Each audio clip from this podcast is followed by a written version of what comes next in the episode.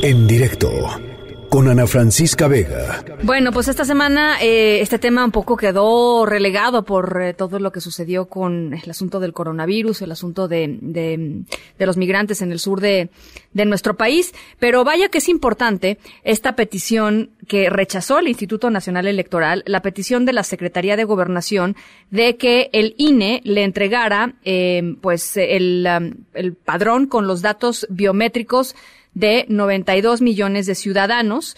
El INE lo, lo rechazó. Eh, el gobierno federal quiere todos estos datos, dicen, para dos cosas. Por un lado, para actualizar el Registro Nacional de Población y por el otro lado, para eh, avanzar en la creación de una cédula única de identidad para los mexicanos. Eh, ha abierto muchísimos debates en este tema en términos de eh, confiabilidad, ¿no? ¿A quién le damos nuestros datos biomédicos?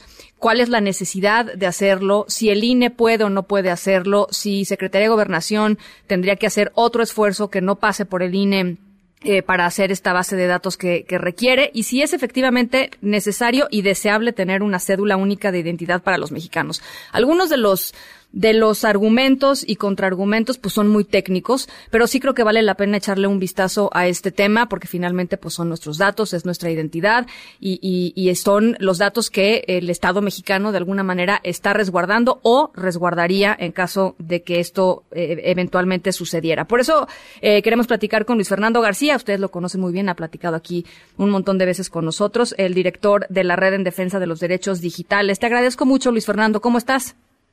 Muy bien, Ana Francisca, un gusto estar de nuevo contigo y con tu audiencia. A ver, pues platícanos un poco desde tu perspectiva eh, si hay o no hay necesidad de esta cédula única de identidad y, y, en dado caso, cómo se podría avanzar en términos de la confiabilidad del, del, tema. Pues mira, eh, creo que no es fácil responder esa pregunta porque no se sabe, digamos, hay muchas maneras en las que una cédula de identidad puede eh, elaborarse o, cuál es el sistema de identificación que pretende el gobierno. Lo que sabemos, lo que ha dicho, que es poco, es que quiere construir una base de datos de 130 millones de personas y de todos los mexicanos y mexicanos que incluya sus datos biométricos. Esa idea en particular, el hacer una cédula de identidad, o sea, para hacer una cédula de identidad no necesitas hacer esa base de datos, por cierto. Creo que eso eh, se está obviando como que es o tenemos cédula de identidad con una base de datos gigantesca o no la tenemos y eso es falso. Ajá hay otras alternativas, ¿no? Que son menos invasivas. Pero también es importante preguntarnos, preguntarle al gobierno, identidad para qué, para qué quiere identificar a las personas, porque dependiendo de, eso, de, lo que quiere, no ha sido muy claro para qué, se han dicho muchas cosas, pero el gobierno no ha dicho para qué, para acceso a servicios públicos, para identificar eh, personas no, eh, cuerpos de personas no identificadas, es decir, dependiendo de para qué se quiere, se tiene que evaluar qué cuál, cuál es el problema, cuál es la posible solución y si esa solución hace sentido o no, si es desproporcionada, si es riesgosa. Y acá creo que el gobierno está desestimando los costos y los riesgos. Y eso o, es muy importante sobre todo en el caso de los datos biométricos, porque los datos biométricos, a diferencia de, por ejemplo, una contraseña de una cuenta que se te olvida, la pierdes, pues que la cambias, consigues otra pero otra cara, otro iris, otra huella digital, eso no la puedes conseguir. Y el riesgo que se genera con una base de datos de 130 millones de personas de modificación, de alteración, de robo, como ha sucedido en otros lugares, eh, es un riesgo que deja en vulnerabilidad permanente a las personas. Y creo que hay mucha demagogia empujándose con esta eh, base de datos eh, que se pretende generar, eh, asumiendo como que esto sucede en todo el mundo y no es cierto. Hay muchos países que consistentemente han rechazado la creación de estos sistemas precisamente por los costos y por los riesgos. Y me parece que no ha habido un debate público, inclusivo, diverso eh, y transparente respecto de cuáles son los objetivos de este, este de identidad, eh, por ejemplo, que en este caso sería obligatoria, no sería voluntaria, eh, y cuáles son las alternativas y las mejores maneras de diseñar este sistema. Nosotros no estamos en contra de que no haya la posibilidad de que el Estado dé eh, maneras de identificarse a las personas. Eso es muy importante. Pero es importante medir y valorar estos eh, detalles que el gobierno ha omitido y que, y que justificadamente generan mucha suspicacia en la ciudadanía.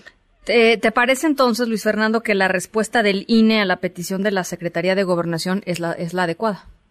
Bueno, la respuesta del INE se basa en otras cosas. Al, INE no le importa si, digamos, muchas cosas que a nosotros nos importan, como la privacidad, la discriminación, la, no la exclusión que se puede generar con un sistema de identificación biométrica de estas características, sino más bien es un aspecto legal en el que yo estoy de acuerdo con su análisis legal. El INE no puede transferir esta base de datos hoy así como así porque se incumpliría el derecho a protección de datos personales, principalmente un principio que se llama de finalidad, es decir, que cuando le dimos los datos personales al INE y el INE hasta ahorita nos está diciendo, yo nada más los voy a usar para esto y esto y esto. Y ninguna de esos estos es transferírselo a la CEO. si, el gobierno quiere transferirlo, lo puede lograr y probablemente con la mayoría que tiene el Congreso puede disponer legislativamente que se transfiera esa base de datos.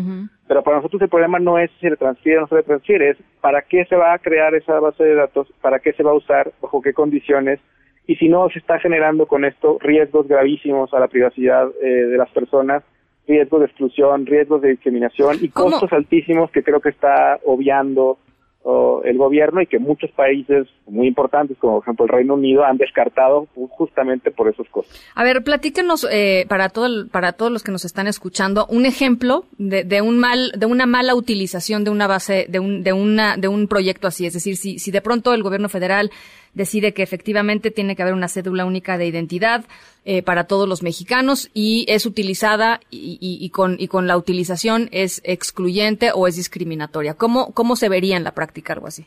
Pues mira, lo que ha pasado en algunos países es que primero se inicia creando esta base de datos para algunos fines muy particulares y después se va aumentando los fines y los, los usos de esa identidad. Y se empieza a vincular la identidad de una persona con una serie de transacciones y de actividades. Eh, no nada más para acceder a servicios públicos, sino también para eh, eh, hacer transacciones financieras, para comprar un chip de un celular, para inclusive hacer compras. hay un caso chistoso en, en Singapur para hacer una cita de masaje que piden el dato de, identidad. Y esto genera muchos datos que se vinculan de manera única a una persona y pueden describir pues de manera muy detallada quién, es esa persona, cuáles son sus gustos, y eso, esa información puede ser utilizada de muchas maneras, con intereses políticos, de persecución, de no discriminación. Y sabemos, en un país como México no podemos ser tan ingenuos en donde hasta el secretario de Seguridad y el jefe de la Policía Federal estaban colidos con la delincuencia. Pues esos datos también pueden ser utilizados por delincuentes para delinquir, para afectarnos de muchas maneras.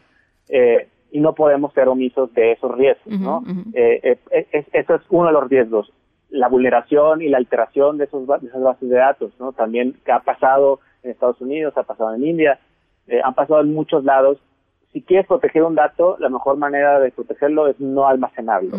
Y, hay alternativas que creo que no está explorando el gobierno, se está dejando, eh, está tomando eso muy a la ligera cuando hay riesgos muy importantes que tiene que valorar y alternativas menos, menos invasivas que podrían solucionar los problemas que el gobierno quiere solucionar. Eh, ¿Te parece que después de este episodio, este, digamos, cuál, cuál crees tú o cuál piensas tú que puede ser el siguiente, eh, el, siguiente escenario para, para el gobierno federal? Porque va a insistir, va a seguir insistiendo en el, tema. Eh, ¿Tú cuál crees que debería de ser la siguiente opción? Abrir el diálogo, ¿no? Abrir un diálogo, un debate. Yo creo que esto necesariamente tendría que pasar por un cambio legislativo y ojalá eso sea una oportunidad para que el gobierno verdaderamente escuche a los expertos, a las personas que también tienen voces críticas respecto de estos sistemas de identidad biométrica, en particular de esta manera centralizada, masiva, eh, eh, y, y, reformule eh, con mayor claridad y transparencia cuáles son los usos que pretende, cuáles son los problemas que quiere solucionar, por qué se solucionan así qué alternativas hay para solucionarlos, cuáles son los riesgos y qué medidas pretende tomar eh, para, mitigarlos. Creo que eso es lo mínimo que se podría exigir cuando hay algo tan delicado y que puede tener consecuencias irreparables. Eso es lo, muy importante mencionarlo. No es como que, bueno, pues si nos equivocamos luego lo corregimos. No. Acá si se equivocan y se vulneran las bases de datos biométricas, se puede generar un daño permanente eh, eh, para, para las, las y los mexicanos. Oye, y a toda esta gente que dice, bueno, pues es que la verdad ya este el gobierno tiene ya ya un montón de datos este eh, eh, biométricos, cosa que es verdad, por ejemplo, en el SAT este pues hay incluso este lectura de, de, iris, en fin, ¿no? Este hay, hay un montón de cosas que ya suceden. no necesariamente está bien, o sea, yo sigo sin saber para qué quiere el SAT el iris, ¿no? Eh, cuál es la, necesidad de tener mi iris y cuál es el uso que le da al iris. Jamás me lo han pedido, jamás lo han usado. Es decir, hay también mucho que cuestionar sobre eso.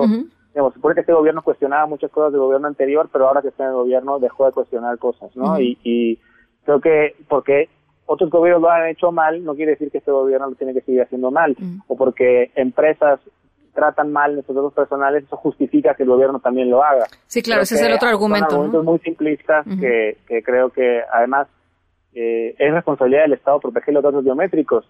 La irresponsabilidad del Estado y la desprotección de nuestros datos, porque hoy las leyes de datos personales y las instituciones que protegen datos personales no son idóneas, no son efectivas, eh, esa desprotección no puede ser utilizada como argumento para justificar estas otras medidas que también son igual de peligrosas o más peligrosas y riesgosas. No creo que, eh, al contrario, el gobierno debería preocuparse por, por eh, eh, mayor protección de datos personales también frente a las empresas y ofrecer medidas razonables, eh, necesarias, proporcionales que también protejan los datos personales cuando esos datos son tratados por, un, por una autoridad.